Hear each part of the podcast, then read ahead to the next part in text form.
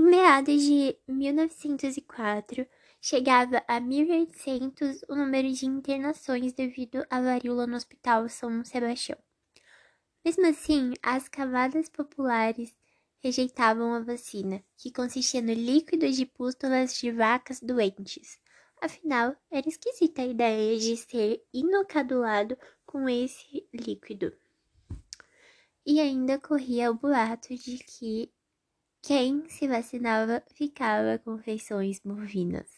No Brasil, o uso da vacina contra a varíola foi declarado obrigatório para crianças em 1837 e para adultos em 1846. Essa, mas essa era a solução não era cumprida, porque a produção de vacina em escala industrial no Rio só começou em 1884. Então, em junho de 1804, de 1904, Oswaldo Cruz motivou o governo a enviar ao Congresso um projeto para reinstaurar a obrigatoriedade da vacinação em todo o território nacional. Apenas os indivíduos que comprovam ser ser vacinados conseguiram contratos de trabalho, matrículas em escolas, certidões de casamento, autorização para viagens, etc.